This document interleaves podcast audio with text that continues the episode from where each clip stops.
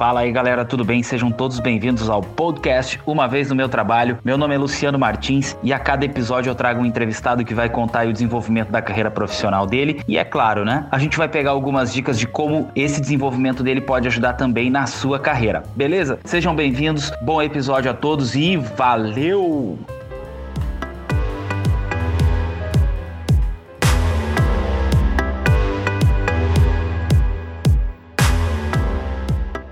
Senhoras e senhores, estamos aqui mais uma vez, mais um episódio do nosso podcast, uma vez no meu trabalho. Editor, faz uma gentileza para mim, sobe uma trilha aí de nostalgia, por favor.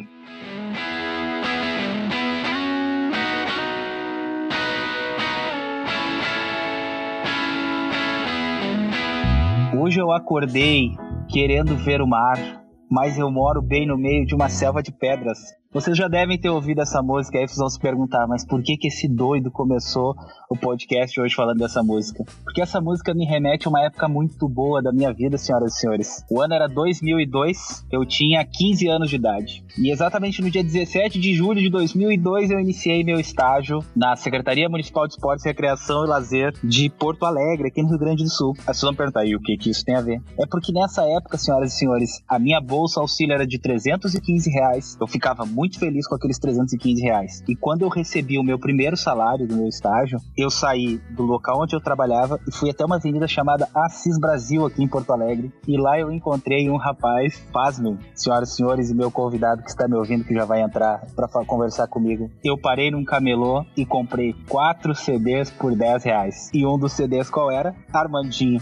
Então lá se vão, sei lá quantos anos, desde 2002, meu primeiro emprego, meu primeiro salário, coisas que a gente marca na vida, né, que nos fazem tão bem. E essa noite, madrugada aí, eu passei pensando do que a gente iria falar no, no, episódio de hoje. E aí eu passei ouvindo o Armandinho e me recordei dessa história. Interessante, ou não, para vocês não sei. Para mim é muito interessante, a primeira vivência que eu tenho, meu primeiro salário foi muito legal. E aí eu fiquei pensando assim, né? Essa do nosso primeiro emprego, a gente não pensa muito num projeto de vida, num projeto de carreira, né? E eu acho que isso faz um link muito bacana com o meu convidado hoje, porque eu trouxe um convidado muito especial, que além de todas as qualidades dele, ele tem é bem peculiar, que é ter Martins no nome. E essa é pros poucos, hein? E hoje eu tô trazendo aqui para conversar com a gente sobre gestão de projetos o meu amigo Eduardo Martins. Fala, Dudu. Vou chamar ele de Dudu aqui, gente, porque a gente é muito próximo, então eu fico à vontade. Posso te chamar de Dudu, né, ô Dudu? Querendo ou não, vou te chamar de Dudu. Seja bem-vindo. Vambora. Obrigado, Lu. Obrigado pelo carinho. Se tu tem a intimidade de chamar de Dudu, vou te chamar de Lu também, né? Claro, com certeza. Então, segue o baile aí, te apresenta pra galera, fala teu nome, tua formação. Olá, pessoal como o Lu falou ali, né? Pode ser Dudu, mas o nome mesmo é Eduardo Martins, Eduardo Pelágio Martins, né? Tema de muito bullying no colégio, inclusive. Eu tenho uma formação em administração de empresas e uma pós-graduação, né? Se a gente for falar de, de hard skills, em empreendedorismo, gestão e marketing, ambas pela, pela PUC-RS. Em termos de formação acadêmica, né, estruturante, essa seria a minha, minha formação sou um profissional, assim, em termos de, de condução de, de trabalho, eu busco muito a, a questão do conhecimento, né? Seja autoconhecimento ou aquisição de, de novos skills. E é, eu acho que o, que o tema aqui também não, não nos remete somente a trabalho. Como pessoa, busco sempre evoluir bastante, busco conhecimento, busco conhecer novas culturas, novas questões que me façam crescer como pessoa. Acho que em termos de definição, esse seria um, um breve overview, assim, de mim. Um outro ponto, acho, né, Lu, que dá pra dizer aqui, sou um cara bem família, né? Gosto bastante de, de esportes. Agora a gente também possibilitado, né, de praticar, de fazer né, muitos do, do que a gente gosta. Cara, eu costumo estar bastante tempo, assim, com a família, bastante tempo com as pessoas que a gente gosta. Esse que vocês acabaram de ouvir agora, pessoal, é o Eduardo definido por ele, tá? Eu vou definir quem é o Eduardo e provavelmente vocês conheçam muita gente assim. O Eduardo é aquele cara que quando senta para tomar um café com ele, você vai aprender muita coisa nova, muita coisa diferente, muita coisa bacana. Um cara que eu consigo absorver bastante coisas aí. E não tô fazendo média com ele, não, porque isso eu já falei inúmeras vezes, assim. Cara super pra frente, que a gente consegue extrair bastante coisa e compartilhar bastante coisa, né, Eduardo? Esperamos que sim, né? Essa é a ideia. Essa é a ideia. Eu contei aí no início do programa a minha primeira experiência com o meu primeiro salário. Conta pra galera aí como é que é a tua, a tua experiência profissional, onde ela começou, como que ela começou. Você lembra o que você fez com o seu primeiro salário, Dado? Cara, eu não me lembro o que eu fiz com o meu primeiro salário. Eu sei que eu tava acompanhando ali pra fazer a abertura e tava vindo um déjà vu aqui, porque tu falou ali 350 reais, se eu não me engano. Cara, eu ganhei, foi em, termos de, de salário, né, numa empresa, que eu depois eu depois eu trago o ponto que a primeira profissão, né, foi uma coisa, mas eu, eu quando mais novinho assim, eu tinha uma atividade, mas eu, eu já falo sobre isso. Mas o meu primeiro salário, cara, foi 100 reais, eu ganhava 100 reais e foi por meio de uma bolsa de, de, estudos na época. Qual era o contexto? Eu entrei como menor aprendiz, eu nem sei se, se é esse o nome, acho que é jovem aprendiz hoje, um programa, né? É, hoje é jovem. Do, jovem, né? Programa do governo. Então na empresa eu entrei como menor aprendiz na época e a ideia era tu ficar seis meses aí fazendo um curso na época de informática, né? Informática básica. E aí o cara aprendia Excel, PowerPoint, a mexer na internet. Já não sou tão novinho, né? Me entreguei um pouco. E depois desses seis meses tu entrava na empresa com esse salário aí de 100 reais, né? Que era mais uma ajuda de custo e uma cesta básica, na qual tu tinha que, quando recebesse ela, levar de ônibus para casa. Então era super, super interessante, mas óbvio que ajudava pra cacete. Né? Sim, sim. São experiências bacanas que a gente traz, assim. Não sei se tu já tivesse a oportunidade de acompanhar os outros episódios, assim. São perguntas que a gente sempre faz, porque eu, eu acho que isso resgata uma coisa tão legal na gente, né, Eduardo? Não sei se eu tô muito nessa vibe hoje de nostalgia, mas resgata tanta coisa legal assim, né? E quanta coisa a gente traz dessa primeira experiência e, enfim. Mas efetivamente, o que, que tu fazia lá, Eduardo? A gente já sabe quanto você ganhava, mas o que, que você fazia lá? Cara, quando tu entra assim, né? Imagina, muito novo, tudo era novidade, queria mostrar serviço, então imagina que tu entra, né, potencializado em querer mostrar serviço com todo o aprendizado que tu tinha, né, no curso que tinha realizado, só que as pessoas dentro da empresa queriam se livrar de coisas que para elas não agregavam valor, passariam então para ti fazer. Então na época, cara, apesar de, de, fazer toda essa formação aí com informática e tudo mais, eu entrei para arquivar nota, cara. tinha aqueles arquivos mesmo assim, de gaveta então, e a ideia era organizar notas dentro daquilo ali. Então tu nem ficava perto do computador. Né? Essa foi a minha primeira função. Aí, por sorte, ou azar, né, também, teve um dos colaboradores que conseguiu uma oportunidade e acabou saindo. E apareceu uma vaga, então, para digitar essas notas no computador. Então elas eram digitadas né, no sistema e depois disso tinha que arquivar. Então eu consegui atribuir essas funções de digitar elas para para depois arquivar. E foi aí que eu comecei a ter o contato direto, né, tanto com, com a parte de, de sistemas ali mesmo, de mexer em computador e de interagir mais com o time, né, que fazia essas mesmas atividades. Então aí que começou a, a engrenar mesmo para conseguir ficar, né, porque o contexto era você tinha seis meses de curso e mais seis meses é, de validação dentro dessa empresa. Então, caso você saísse bem, você ficava. Caso não saísse bem, você tinha que ir para o mercado, né? Procurar alguma outra coisa para fazer. Graças a Deus, assim, deu tudo certo, né? Apareceu essa oportunidade, consegui mostrar serviço na, na época e consegui ficar. Eu só antes de dar continuidade nela, eu só para não perder ali o fio da meada, eu tinha uhum. comentado com o pessoal que eu tinha atividade antes, né, de entrar na empresa. Então, eu, eu acho uhum. que é meu primeiro aprendizado assim mesmo em termos de responsabilidade, de administrar dinheiro, entender que precisava seguir horários, regras, e me ajudou muito, assim, depois, quando eu entrei na empresa, é que, cara, eu vendia empada para minha avó, assim.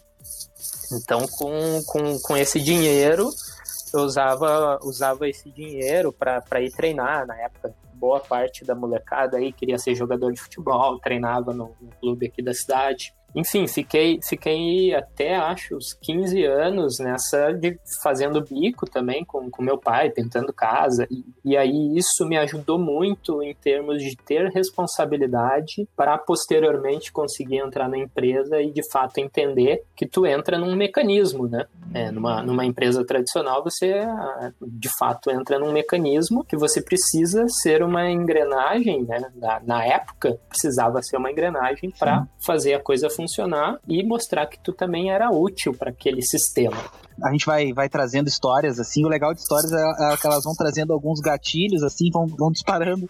E eu uhum. lembrei de outras histórias. Perto da casa dos meus pais tinha um botequinho, assim. Então lá eu também, eu também acabei trabalhando.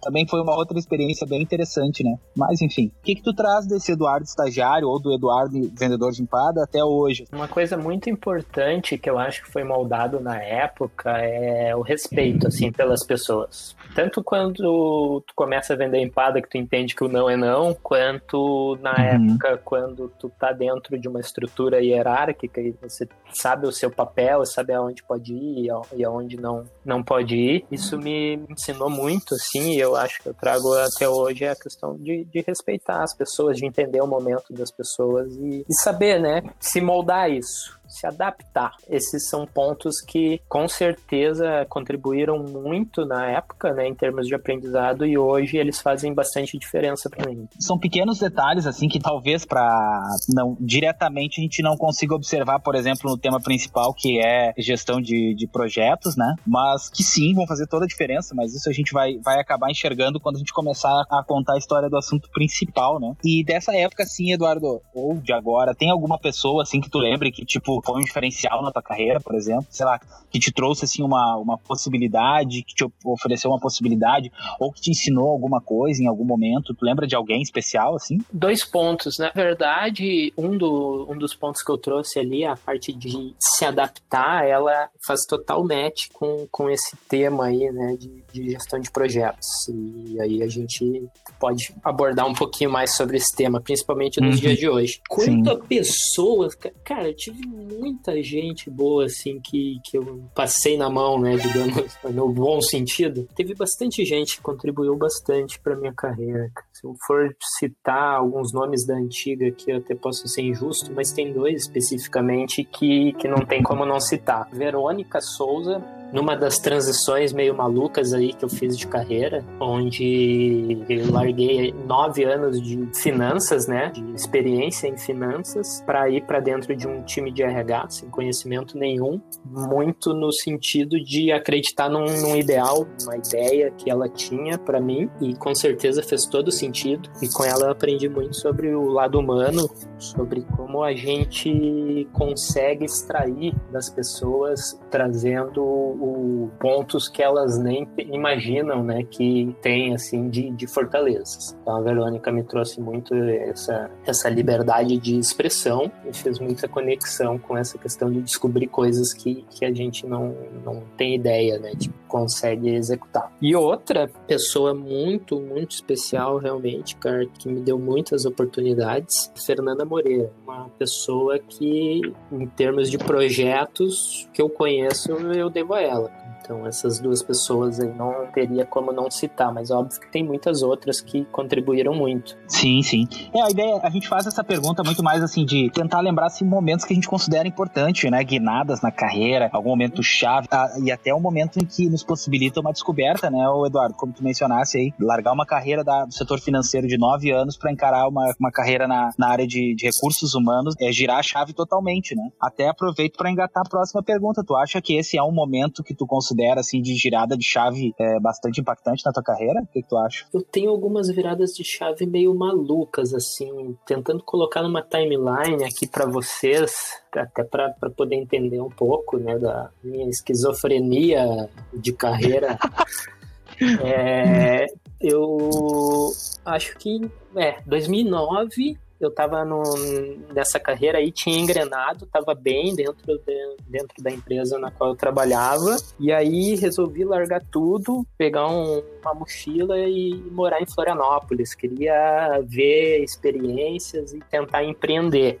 Queria então... ir para Florianópolis ouvir Armandinho na beira da praia, viu só? Armandinho sempre é. fazendo a diferença na vida das pessoas, né, cara? Foi um outro ponto que fez muito match aí com esse momento aí de vida, né? Não, não foi nem de carreira, Sim. porque na verdade eu estava buscando novas experiências, queria saber até onde eu conseguia ir, né? Qual era o meu potencial de, de vivência, assim, sozinho. E era o que o dinheiro podia pagar na época, né? O cara podia, pô, vai para a Austrália, né? Não, cara, tinha que ir para Floripa. Então foi uma das viradas, a, foi a primeira, assim, porque lá eu, eu aprendi a ter mais autonomia, eu aprendi a, a pensar mais na, na resolução de problemas, né? Tu, tu, tu, não tem mais aquela mágica de ter a roupinha dobrada depois que tu larga no, no cesto de roupa suja, tu não tem mais a comidinha quente, então um choque de realidade que te dá muito aprendizado. Depois, cara, um outro momento bem marcante foi quando eu, eu já tinha voltado para Porto Alegre, já estava trabalhando e tudo mais, e aí surgiu uma oportunidade de trabalhar num projeto de sistema, um projeto grande de sistema, onde eu ocuparia uma posição que seria usuário-chave dessa área, né, na qual eu trabalhava. E esse projeto, ele foi um projeto que me abriu, assim, muitas portas. Ele foi um projeto longo. A gente ficou dois anos e pouco alocados, né,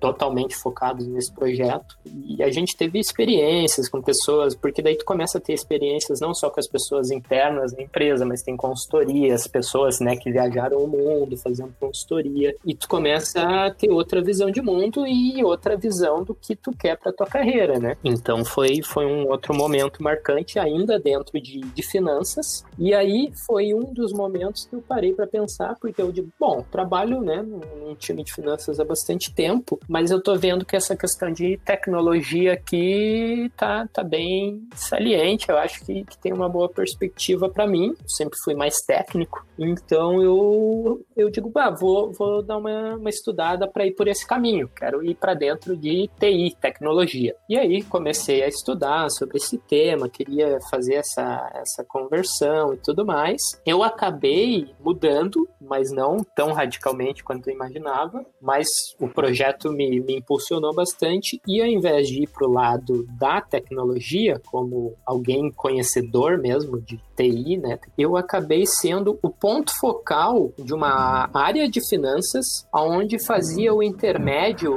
ou a interlocução dessa área, da necessidade dessa área com que a TI entendia. Então era o cara que convertia a linguagem, entendeu? Porque eu tinha conhecimento já sobre a área de negócios e, por ser mais técnico, eu conseguia dialogar com o pessoal da TI. Então eu comecei a executar esse papel, fazer essa orquestração, assim. E... Comunicação, né, Eduardo? É. Acho que comunicação é uma palavra que, que, que, que impacta muito nisso, né? E isso acredito que seja um, uma, virtude, né? Não só para o teu caso, como para qualquer um, assim, a capacidade de cada vez mais aumentar o, o networking, enfim, conseguir ampliar a forma das pessoas conversarem, né? Porque isso que tu fala é bem interessante, assim, como transcrever uma informação do Technicase para a linguagem operacional, né? De quem vai usar, que é bem, bem complexo, né? É, uma, é uma linha bem tênue, assim, né? Porque tu tem que se relacionar bem com os dois lados, ou um, né? Em hum. boa parte dos casos, assim, um não entende o outro, um tem uma expectativa, o outro tem outra expectativa. É uma posição bem interessante, assim, é uma posição bem interessante. Mas, de fato, eu tinha uma expectativa de uma mudança radical e acabei, na verdade, ficando no, justamente no meio do caminho, né? Se, se a gente for pegar essa, essa posição. E só que aquilo, de fato, eu sabia que era temporário. Então veio a terceira terceiro gatilho aí, né, de, de mudança, que foi quando justamente, como eu falei anteriormente, eu saí dessa área de finanças para ir para uma área de RH. Só que aí vem o detalhe, cara, porque eu fui para uma área de RH, mas não para fazer RH, eu fui para fazer processos. Uxi. E se fosse para fazer alguma coisa normal, não dava, né, Eduardo? Não era para ti, pelo visto, né? Tem que ser alguma coisa muito diferente. É, exato. Eu tava numa, numa época boa, assim, de, de querer desafios e tudo mais. E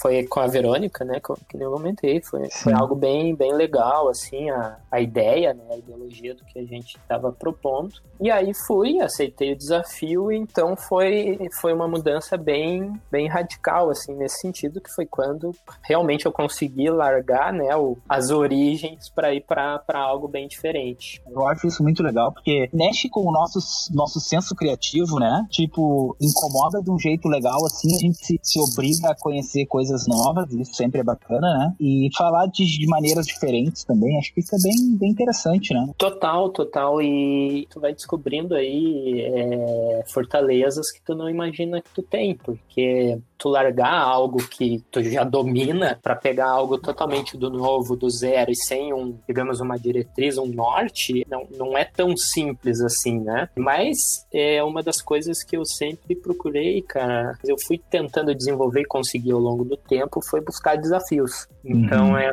esse foi um, foi um desafio bem interessante e colocou à prova muito do que eu estava aprendendo também, porque aí vem, vem um outro ponto interessante. Né? Quando a gente abre a, a cabeça né, para novos horizontes, quando a gente busca o conhecimento, começa a te abrir oportunidades. Então, bem nesse período, eu estava fazendo a pós. Eu fiz uma administração clássica ali quando, quando eu fiz a formação, e depois, quando eu fui para o segundo passo, eu já busquei algo já remetendo a aquele período lá de, de rebeldia na época de Florianópolis, que eu queria empreender, então eu digo, bah, vou fazer uma pós com, com esse foco em empreendedorismo e gestão. E os conhecimentos passados nesse período, eles foram muito relevantes para entender que, cara, tu só vai conseguir conseguir ter sucesso ou buscar ou chegar mais próximo dele se tu te desafiar. Não tem como a, aquela velha máxima, né? o, o, o, giro de 360 ele te deixa no mesmo lugar. Então a ideia era conseguir mudar a direção e essa base de conhecimento da época deu, deu match total, assim, bateu muito com, com o que eu acreditava, com os termos de inovação, buscar coisas diferentes. Foi uma experiência muito bacana, muito bacana. Quem tá nos ouvindo aí daqui a pouco ouve o Eduardo usar o termo match, acha que ele tá falando de Tinder, né? Não, pessoal, ele não tá falando de Tinder. Tá falando de relações de trabalho que se conectam uma com a outra e geram um resultado, né, Eduardo? Porque senão daqui a pouco o pessoal entrou no meio do episódio. O que, que esse cara tá falando de match? Calma, gente, a gente tá falando de match. São as conexões de trabalho que deram certo e geraram um crescimento aí pro Eduardo, tá? Como é que é? Não, Só pra deixar... Não me complica, né, Lu? Eu nem peguei essa época. É, não complicaremos a vida do rapaz, porque daqui a pouco alguém já nem escuta o restante do episódio, Eduardo. Assim, o Eduardo fez um podcast lá com o Luciano, eles estavam falando de match. Eu tenho certeza que era Tinder. Não, não tem nada a ver com isso. Inclusive, o Eduardo é casado também, né, o Eduardo? É, estamos aí já. Estamos aí já com a herdeira a caminho. Opa! É sério? É. Pra quando, Eduardo? Setembro. Já? Uhum. Meu Deus, Eduardo. É, não é filha do Covid. Ah, viu só? Pô, parabéns. Sobe, sobe as palmas aí, ô editor. Obrigado, Lu. Obrigado pelo carinho. Então é o seguinte, ó, já vamos deixar um recado pra herdeira aí quando ela estiver ouvindo, ó. O papai era uma pessoa que tinha muito a nos ajudar, muito a nos ensinar nessa época, viu? Um pouquinho antes de você vir. Então saiba que você deve ter muito orgulho do seu papai aí. Já sabe o nome ou não? Sim, sim, Laura. Ai, que tudo! Ó, a Laurinha. Então tá, um beijo, Laurinha. Quando você estiver ouvindo isso aí, se lembrar de nós, provavelmente lá ainda, ainda vai estar tá existindo rede social. Você entra lá e diz assim: Oi, tio Lu, te ouvi aqui no podcast, tô devolvendo o um beijo para você, tá bom? Com certeza seguindo o nosso assunto aqui, o Eduardo, as coisas vão se conectando aos poucos e aí tu falou em virar de 360, né? Que a pessoa volta pro mesmo lugar. Eu lembrei de um convidado nosso que ele, olha só o que ele disse pra mim. Eu fiz a pergunta pra ele assim, cara, então tua vida virou de cabeça para baixo. Ele disse, não, cara, minha vida virou de cabeça para cima. A minha vida cresceu a partir do momento que começou a ter esse monte de mudança, minha vida cresceu. Então não existe isso de virou de cabeça para baixo, ela virou de cabeça para cima, subindo assim. Isso é uma coisa simples, né? E faz total sentido, né? Muito legal. Aí a gente já tá chegando no momento da tua atuação atual, assim. Então todos esses movimentos que eu comentei, eles foram num, num espaço de, de, um ano, dois anos, assim, as coisas foram começando a, a tomar velocidade, né? Esses, esses, movimentos de mudança. E esse último aí que eu fiz a, a mudança para RH, houve mais uma mudança de carreira e, e, de vida, onde eu me estabilizei em termos de, de vida, assim, numa situação de, ah, começou a morar junto, construir as coisas. E em termos profissionais, eu eu fiz, digamos, agora um movimento lateral, onde continuo trabalhando com, com essa questão aí de projetos, processos, né, na parte onde eu tive um pouco mais de desenvolvimento das competências. Daí só fiz uma mudança de, de área, né, continuo na, na mesma empresa. Essa questão de, de empreender, ela, ela ainda me incomoda muito, eu preciso tentar algo nesse sentido. E aí no, no RH, um dos pontos, né, que eu digo que foi uma, uma experiência bem bacana, é que eu conheci uma pessoa muito legal, muito bacana, bacana mesmo, que tinha boa parte dos ideais parecida comigo e a gente resolveu começar um projeto juntos. E, e hoje a gente toca em paralelo esse projeto, né, da maneira que dá, mas é um Sim. projeto bem, bem bacana e que traz um pouquinho desse viés do empreendedorismo aí, de sair, né, um pouco do de estar dentro do mundo corporativo para a parte de participar do mundo corporativo, mas com uma visão externa, né? Então, Entendi. é algo bem, bem bacana aí que a gente tem gostado bastante de conduzir em paralelo. Vamos falar sobre isso, Eduardo, mas vamos fazer o seguinte, vamos fazer um intervalinho aqui para a gente poder dar uma respirada, tomar uma água. Ô, Tiagão, grande abraço, saudade, cara. Foi, foi... Eu trabalhei com o Thiago, né? Só para esclarecer aqui, pessoal. Eu trabalhei um período da vida com o Thiago, aprendi bastante sobre humanidade com o Thiago, uma pessoa muito humana. E, Thiago, grande abraço, cara. E, por favor, nos chama o intervalinho.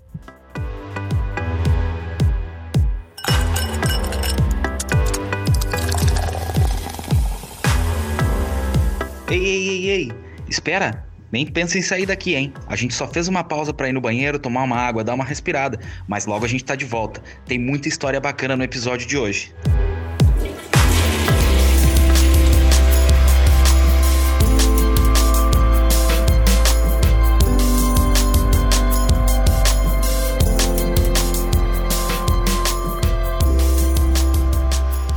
Cena mais linda! Nosso editor ganhando um abraço aí do nosso convidado. Já trabalharam juntos. Tá vendo, editor? Me falando aí, me mandando mensagem. Pô, você não me dá, não me dá moral lá no podcast. Não fala de mim. Eu falo sim. Eu sempre falo de ti. Você é um ingrato. E o nosso convidado te mandou um abraço. Tá vendo só como é a coisa? Bom, pessoal, vamos voltando aqui, vamos retomando o assunto. Dudu, seguinte, te pedir uma gentileza. O nome do nosso programa tu sabe como que é, né? Uma vez no meu trabalho. Sempre que a gente volta do intervalo, a gente pede pro nosso participante contar uma história mais que aconteceu no trabalho, assim.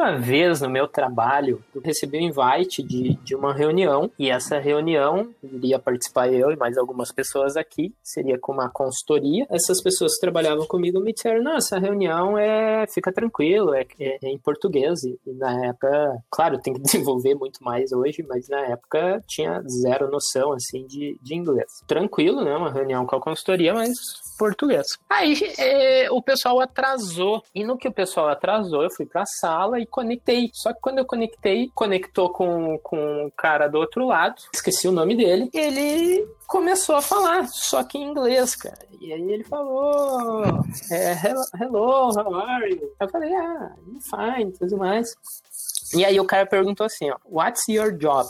Cara, quando ele perguntou isso, velho, deu uma tela azul e eu não sabia o que responder pro cara. E o cara me olhando, né, porque era uma, uma reunião com, com câmera e tudo, e o cara me olhando, quando me travou, o que.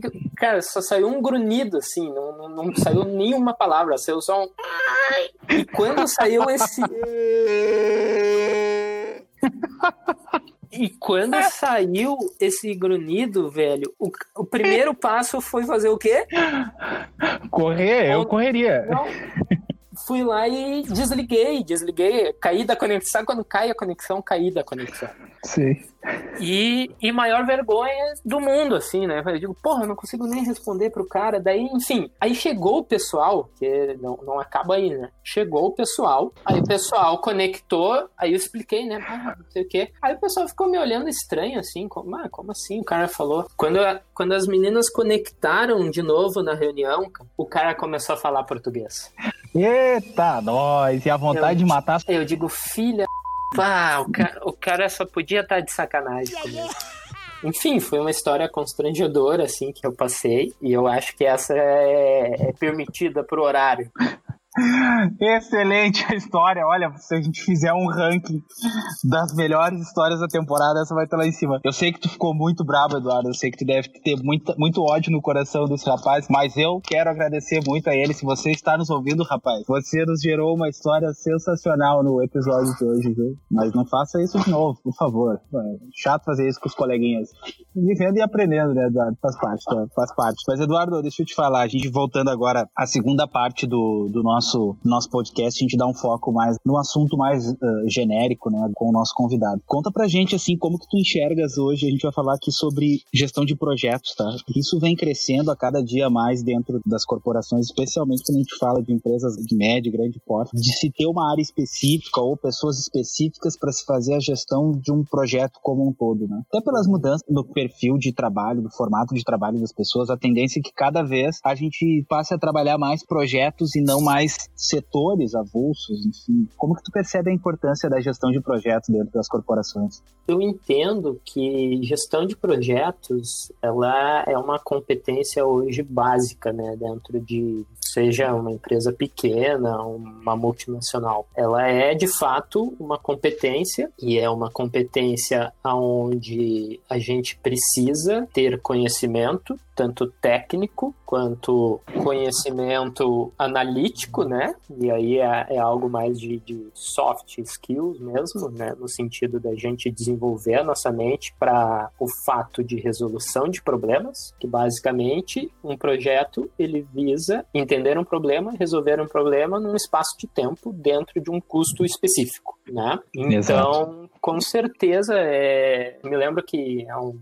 um ano, um ano e pouco, se falava, nossas competências, skills do futuro, gerir projetos de maneira ágil, de maneira A, de maneira B. É o presente do, do básico mesmo, né? As empresas hoje, e aí própria Covid acelerou isso, com as questões de, de transformação digital, que muito se fala, mas as empresas entenderam que o, o mercado está cada vez mais complexo né, para atingir o cliente, consumidor, para te entender a necessidade dele. E o termo, né, projetos, gestão de projetos, ele basicamente te ajuda de maneira estruturada a atingir essa experiência, né, do, do cliente consumidor. Hoje é, é algo essencial. Eu entendo que muitas das empresas, elas têm uma área específica com pessoas muito capacitadas que, que entendem, né, mais de projetos para ajudar na, a, a empresa em si a desenvolver isso, mas como eu mencionei, é, é uma competência a ser desenvolvida do indivíduo. Até porque é, é, a, a, gestão de projetos hoje dentro das empresas ela obriga ao indivíduo, como tu mencionaste, né, a gente buscar a multidisciplinaridade. Né? A gente tem que, tem que entender que não vai ter mais como o profissional querer saber só do. Vou usar o exemplo da TI aqui, pessoal da TI, me desculpa, só para só exemplificar mesmo. Não é sempre a TI, eles são. Mas assim, não adianta mais o cara da TI saber só o mexer na rede, mexer no computador. Ele tem que também ter o, a compreensão dele sobre a questão de gestão do do, do recurso, logística, locação, relocação de pessoas, movimentação, tudo isso é muito importante, né? Que se tenha claro hoje para todo profissional, né? Não, não vai existir, eu acredito que daqui a um tempo isso já está evoluindo, já tá evoluindo para isso. Não vai existir mais espaço para um profissional que queira simplesmente saber o básico ali do processo dele, né? Multidisciplinaridade eu acho que é uma, uma questão que vai se tornar cada vez mais obrigatória para a gestão de projeto, né? Sabe que esse termo que tu trouxe aí, ele é muito interessante, né? O termo de multidisciplinaridade. Esse é um termo muito, muito utilizado no mundo corporativo e ele é um termo que remete ao quê? A você ter múltiplas disciplinas, né? Então, uhum. esse é um contexto bem interessante, mas, eu entendo, né, na minha visão, que ele é um termo muito interessante já do passado. Hoje eu entendo, assim, que seja muito mais forte a pessoa, né, ter a transdisciplinaridade. O que, que, é esse negócio? É, na multidisciplinaridade, tu tem a aquisição de, de várias disciplinas, aonde você entende um pouco de cada uma e vai constituindo isso em caixinhas, né? Eu sei fazer Sim. gestão, eu sei fazer logística, e nem tu mencionou. Na transdisciplinaridade, a ideia principal é como que a gente conecta essas coisas. Como que a minha atividade ou o meu conhecimento de gestão pode contribuir para uma outra área ou pode contribuir para o ensino de uma outra pessoa em um outro lugar e como que a gente conecta as coisas dentro das organizações para que elas sejam um organismo vivo. É, eu vejo que nos dias de hoje isso está muito mais latente para conseguir ajudar as organizações é, a, a, dar a velocidade que é necessário, né? Porque hoje você não tem muito tempo de desenvolvimento, de trabalhar melhorias, você tem que fazer e azeitando e melhorando e trabalhando continuamente sobre isso. E um dia você vai trabalhar com o conceito de, de uma posição como um gerente de projeto, no outro dia dia você vai trabalhar como uma pessoa mais de gestão da mudança, mais de, de recursos humanos, um pouco de, de financeiro. Então, esse conceito, ele faz justamente essa conexão. Por que, que eu acho que ele hoje, ele, ele de fato é o conceito que se aplica, né? Porque eu acho que a, a pandemia aí trouxe isso muito mais latente nas organizações, estão tendo que se adaptar rapidamente, e aí você vê que pessoas têm que exercer diversas diversas atividades diferentes, né? Em algum momento do dia, né? Antigamente você conseguia fazer a atividade A, B e C de uma maneira ordenada. Hoje em dia você tem que estar tá muito ligado e, e trabalhando conforme vai a onda, né? Não tem muito tempo. Então eu vejo que a multidisciplinaridade ela te deixa muito dentro de caixinhas, né? Ou você nesse momento você faz isso, nesse aquilo e não é mais viável hoje em dia. Entendi. Olha, interessante aí a gente trazendo uma nova forma de se observar projeto, né? Então, muito interessante. O termo é transdisciplinaridade. Tu tem alguma experiência de, de projeto, assim, que tu já vivenciou, Eduardo? Sabe uma visão que eu tenho, assim? Eu já participei de alguns projetos, assim, de uma escala bem significativa. E uma coisa que eu percebo, eu não sei se é a visão que tu tens também, quanto maior o projeto, normalmente os maiores problemas estão em coisas pequenas, né? Assim, no detalhe do detalhe que não foi pensado. Eu te vou te dar um exemplo aqui, até aproveitar e mandar mandar um abraço pro pessoal lá do, do norte, lá, pessoal de Manaus. Uma vez a gente fez um projeto aí de treinamentos, enfim. A gente estruturou tudo, definiu toda a logística, etc, etc. E aí, na, na oportunidade, eu fui de Porto Alegre até Manaus, então vocês já sabem que é uma, um lugar, é uma viagem bem significativa. E eu nunca me esqueço, assim, e tudo preparado, todo mundo empolgado, assim. Quando o avião aterrissou, assim, alguém me ligou. Quem que mandou a convocação para os participantes? E aí deu aquele barulho de grilo no, no telefone, né? E aí eu disse assim, não sei. A importância de também a equipe estar tá bem comunicada, porque mesmo sem ter ido essa comunicação oficial, etc., a equipe local já se dando conta de que a equipe corporativa não tinha feito, fizeram por conta. Então acabou salvando a etapa do projeto. Mas assim, o quanto que às vezes um detalhe que é pequeno dentro de um grande projeto pode te impactar no teu resultado final de, de maneira bem significativa, né? Geralmente é onde estoura né, a corda. Quanto maior o, o, projeto, menor é o problema que vai te dar o grande risco, né? Tentando encaixar. Mas é justamente isso. No... Não tem projeto perfeito. Não, não tem projeto que, que vai conseguir atender tudo, que vai chegar no resultado esperado, no tempo esperado. O que, o que se vê muito hoje é que as pessoas estão elaborando né, técnicas e, e, surgem metodologias no mercado que visam mitigar esses, esses ocorridos aí. Até uma delas que é muito utilizada hoje em dia, né, o termo do ágil, que visa justamente você pegar um grande projeto, quebra ele em pequenos entregáveis, vai conduzindo, vai testando, vai pegando feedback e vai moldando ele ao longo para que lá no final tu não tenha esse tipo de problema. Quando tu pega num modelo tradicional que tu vai ver o resultado, né, tu vai arquitetando, mas tu só vê o resultado lá no final, tu não consegue mensurar possíveis falhas no meio do caminho, né? Fica um pouco mais difícil. Sim. Então, vai quebrando ele e vai e vai conduzindo dessa forma forma. É uma maneira de mitigar, mas nunca vai eliminar totalmente né, a potencial de, de falhas aí que podem acontecer no meio do caminho. O grande ponto desse negócio, que nem eu, eu comentei lá no início,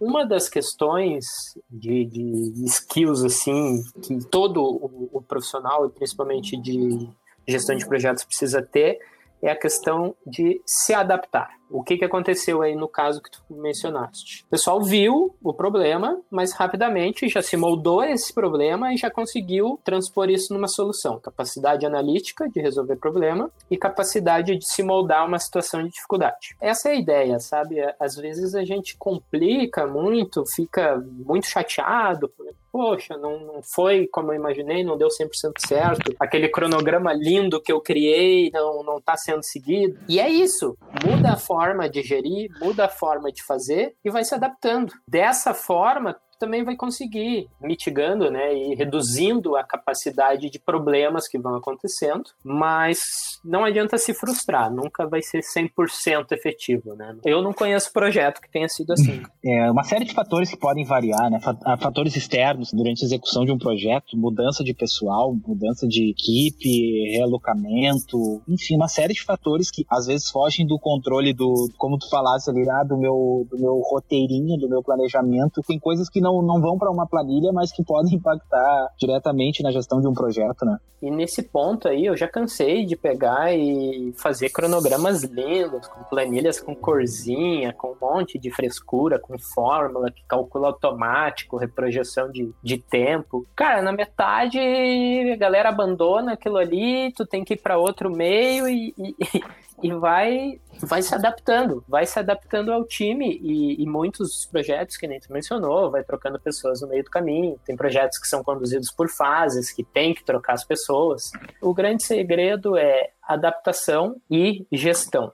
O que não pode é acontecer da coisa virar uma anarquia, né? Você perder totalmente a mão, uhum. né, em termos populares. Isso jamais pode acontecer, e daí de fato mostra uma fraqueza em um dos pilares ali do, do projeto. Mas, cara, não, não dá para se chatear, não, nem eu falei, não, não adianta. O projeto bom é o projeto que ele consegue mitigar o máximo possível os riscos lá de exceder os custos, exceder o tempo e é, fugir do escopo inicial, porque também é uma outra coisa, né? O pessoal vai lá e desenha um escopo. Aí escreve aquele escopo, poxa, esse escopo aqui é perfeito, isso aqui é a solução. Só que às vezes o cara desenhou o, tem um escopo que ele não condiz mais ao longo do tempo que esse projeto está sendo executado com a necessidade do cliente, ela mudou no meio do caminho. Então, vou te dar um exemplo. Naquele projeto que eu, que eu te comentei aí, que a gente ficou dois anos lá, um projeto de, de sistema. Tu acha que o escopo do primeiro ano atendia lá no final? Óbvio que não. Então. A necessidade mudou, né?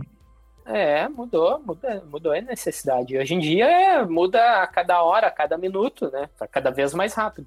Então a ideia é justamente ir fazendo esse jogo e um outro ponto que é extremamente importante é o envolvimento das pessoas. Aí é o, digamos, a cereja do bolo para te conseguir ir entendendo os possíveis riscos que vão vir a acontecer. E envolver todo mundo mesmo, todo Sim. mundo todo mundo ser executor, né? O que eu quero dizer com isso, o Eduardo? É, tem que se tomar um cuidado muito grande. A demanda de tempo para se planejar um projeto macro, ela é demasiada. E aí, se, não estou querendo dizer que o planejamento não é importante, longe disso. O que eu estou querendo dizer é que quando a gente pensa projetos em dividindo ele em pedaços, como tu comentaste, a minha probabilidade de executar mais rápido, errar mais rápido e consertar mais rápido, ela também é otimizada, né? Do que daqui a pouco eu ficar desenhando um projeto de longo prazo por muito tempo, sem dar o primeiro passo, sem nenhuma execução, e aí acaba que o meu tempo investido só no planejamento planejamento já, já vai impactar no resultado, né? Então, dividir ele em pequenos pedaços, fragmentar ele, me otimiza isso, né? Eu pensei num pequeno pedaço, executo, vejo, tenho meu tempo de errar, eu erro mais rápido, conserto mais rápido, né?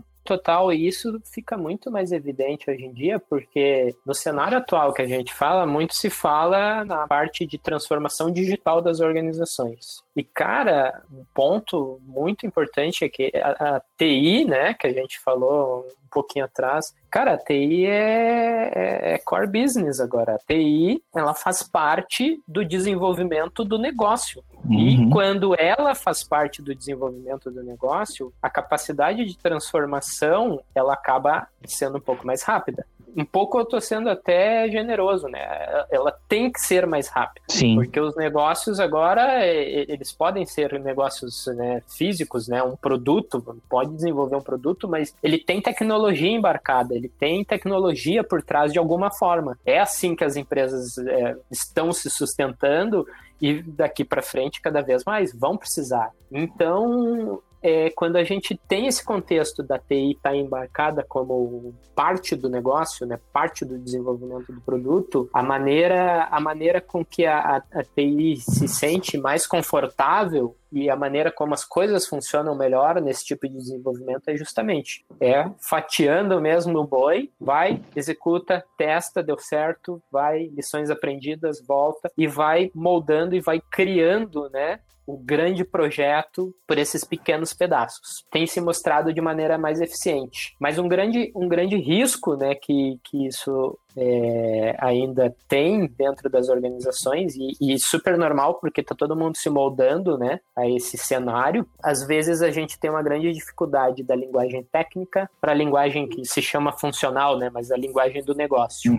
que é aquilo que, que sempre gera o ruído, né? A comunicação. Então, e, esse esse é um ponto assim bem sensível ainda, porque como as coisas acontecem mais rápido, às vezes não dá tempo de envolver A ou B, não dá tempo de fazer o alinhamento. E aí isso é aquilo que tu falou, é longe de mim, né? falar que o planejamento não é importante. É aí que entra o planejamento. Só que é um planejamento de curto prazo, é um planejamento do envolvimento das pessoas, é um planejamento de entender o que, que é relevante desenvolver naquele momento, o que, que vai gerar valor naquele momento. E aí entra, de fato, a condução da competência gestão de projetos. É pegar mesmo e tocar o bumbo desse negócio, fazer essa interlocução entre o funcional e o técnico, fazer essa administração do planejamento para aquele entregável, fazer a mensuração desses resultados e tudo num ciclo, num, num, curto espaço de tempo. Sim. Então, essa é a maneira hoje, que obviamente não é 100% efetiva, não é uma verdade é, 100% que vai funcionar, mas é uma maneira que eu tenho visto aí, até por algumas certificações que eu, que eu procurei fazer e, e, e, por o que eu tenho visto no mercado, é a maneira como as coisas estão conduzindo e estão conseguindo evoluir. Até aproveitando o gancho, Eduardo, como que é a tua visão, assim, é, é muito distinta a visão Eduardo executor de um projeto e Eduardo consultor, e aí a gente já entra um pouquinho mais nesse assunto aí relacionado à consultoria para empresas, né, com a Fernanda aí. Até explica para o pessoal qual é o nome da empresa, o que, como vocês atuam também. A consultoria, então, o eConsults, dá para localizar no, no Instagram, né? Com WE, o e consults. Uh, a consultoria, a gente criou ela também muito por acreditar nessa visão diferenciada de ter a parte de técnica mesmo, de gerenciamento, de condução, de geração de resultado, somatizado com a questão do olhar humano, a questão de olhar a cultura da empresa, se realmente aquele projeto ou aquela entrega vai fazer sentido para o que essa empresa prega como cultura. Então a gente queria, né, poder contribuir de alguma forma com a gente trabalha hoje com pequenas empresas, então queria poder contribuir nesse sentido, somando o, o olhar técnico com o olhar humano. Então esse foi o viés do projeto. É, com relação ao que tu comentou ali, como que é o Eduardo hoje em termos de de estar dentro de um projeto no mundo corporativo e, e, olhar sobre um projeto como consultoria, realmente ele muda bastante no sentido de que em alguns dos projetos, como eu falei, né, a transdisciplinaridade, tu, tu precisa ocupar um papel, ter competências e tentar fazer correlações. Então, em alguns projetos, tu ocupa o papel X ou Y e contribui de alguma forma com algumas competências específicas para que as coisas é, se ajustem. Quando, quando tu vem para essa parte mais consultiva, aí geralmente geralmente tu é requerido porque alguém tem algum problema que não sabe como resolver. No projeto corporativo, ele já é uma proposta de solução para algum problema. Então tu já está no meio. Quando tu trabalha com a parte consultiva, é, geralmente a pessoa não tem ideia de como vai resolver aquele problema, então ela ela te chama. E aí o nosso papel ele é muito mais em ajudar essa pessoa a encontrar o caminho, não dar o caminho. Pelo menos é a maneira como a gente se propõe a trabalhar. Sim. Então a, a, gente a gente ajuda essa pessoa a, a encontrar essa solução por meio da, da, das suas crenças, por meio da cultura dessa empresa, por meio do que ela pode exercer, porque, como eu falei, empresas pequenas, às vezes não tem tanta capacidade, né, não tem fluxo de caixa, então, às vezes são pequenas coisas que tu vai solucionando e vai ajudando a ter, a ter bons resultados. É, do lado de projeto, você já está no meio do caminho, geralmente, já tem uma solução que tu não vai conseguir voltar para fazer análise, e na parte consultiva, tu já tem um pouco mais de liberdade de fazer essa análise e daqui a pouco encontrar uma outra solução que essa pessoa não havia pensado. Sim, em relação ao, ao, projeto, você é o executor e como consultor você acaba sendo mais um facilitador, direcionando teu cliente para o rumo que ele quer. Exato, exato. E, e, e, a grande a grande sacada assim que a gente procura é ajudar ele a encontrar esse caminho, ele mesmo a encontrar esse caminho, para que ele não precise mais da gente depois, entende? É, Sim. Nosso formato de trabalho ele também tem a questão de dar o conhecimento, né? De que esse conhecimento fique na, na empresa. Então, o, o, ideal é que esse cara não precise de mim daqui a um ano, para esse mesmo problema, pelo menos, né? Óbvio Sim. que a gente sempre quer mais, mais trabalhos, mas a ideia é que a ideia é que ele consiga já ter essa capacidade analítica de desenvolver quando ele tiver um problema semelhante. Entendi. Então, Eduardo, tranquilo, para mim ficou claro acho que para quem está nos ouvindo também é bem importante assim a gente trazer essa tua vivência com, com projetos de uma maneira geral assim. É um assunto que cada vez mais a gente ouve falar com mais força com mais intensidade e, e aqui a gente vai abrir sempre as portas para quando a gente puder falar do assunto vai ser bastante bastante interessante assim. Eduardo a gente já está indo agora a gente já vai se direcionando para a reta final. Antes deixa eu só falar uma coisa que eu no começo do projeto eu citei o pessoal de Manaus. Deixa eu mandar um beijo para a galera de Manaus lá. A galera já ouviu alguns episódios aí aí. Então, mandar um beijo e dizer para eles, não só desta vez, mas inúmeras vezes, nos ajudaram em projetos aí. Uma equipe top lá, um pessoal top que a gente já trabalhou junto lá. Beleza? Eduardo, Boa. aqui a gente tem um momento que a gente abre para que tu mande um beijo, abraço, aperto de mão e abrir o um espaço para ti também para divulgar tuas redes sociais,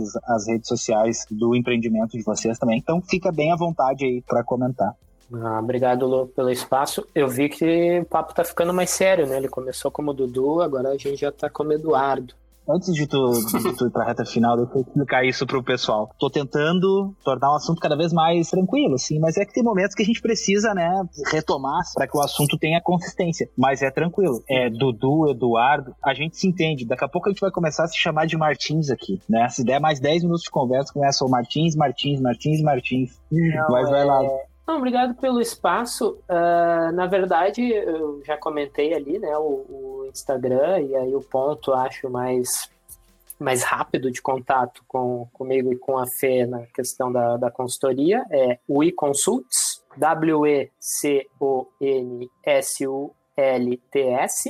tá? O meu Instagram pessoal é emartins20, se o pessoal quiser adicionar aí, fica à vontade. E o LinkedIn, né, que eu acho que é, que é relevante aqui, porque a gente falou bastante sobre trabalho, sobre carreira, é Eduardo Martins, consegue me, me encontrar lá. Quanto a beijo, cara, cara, beijo aí, mandar pra, pra toda, toda a galera aí da empresa. Saudade aí da boa parte aí da. Fala aí qual é a empresa, Eduardo. Tem gente que nos escuta aqui que não é da, da empresa, talvez não saiba de, de onde a gente tá falando. Pode falar aí? Posso sim. É Sodexo. Mandar, mandar então um abraço, né, pra pessoal ali, agorizada, que nem a gente fala. É, um beijo para minha família, né? Que agora tá cada um na sua casa também, todos em quarentena. E um beijo especial aí para a filhota que um dia ela vai escutar esse áudio, então acho que, que vale a pena a gente mandar esse, esse beijo aí, que ela já tá logo aí. Logo ela tá aí com a gente, que legal, cara. Parabéns, não sabia. Fiquei muito feliz com a notícia. Beijo pra Camila também aí, né? Tua, tua esposa também. Felicidades para vocês três, tudo de melhor. Quero te agradecer, Eduardo, pela, pela agenda, pela disponibilidade aí, cara. O assunto foi bem legal, bem interessante. Obrigado pela tua disponibilidade. Agradeço também a todo mundo que chegou aqui até, até o final desse episódio. A gente espera aí ter podido trazer um assunto que agregue conhecimento a todos vocês, como de costume. Quero deixar um abraço para todo mundo aí. Agradecer ao, ao nosso editor, Thiago. Até a próxima, se Deus quiser. Semana que vem a gente tá de volta, todo mundo junto aí, com mais momentos nostálgicos. Hoje eu, hoje eu tive um, muitos momentos nostálgicos aqui. Eu prometo que eu vou começar a trazer mais alguns momentos. Então eu vou contar um pouquinho das minhas histórias. Eu trago um monte de convidados aqui, conto a história deles. Então eu vou começar a contar um pouquinho das minhas histórias também. Beleza, gente? Forte abraço para todo mundo aí. Boa semana. Até a semana que vem. Valeu! Até mais. Tchau, tchau.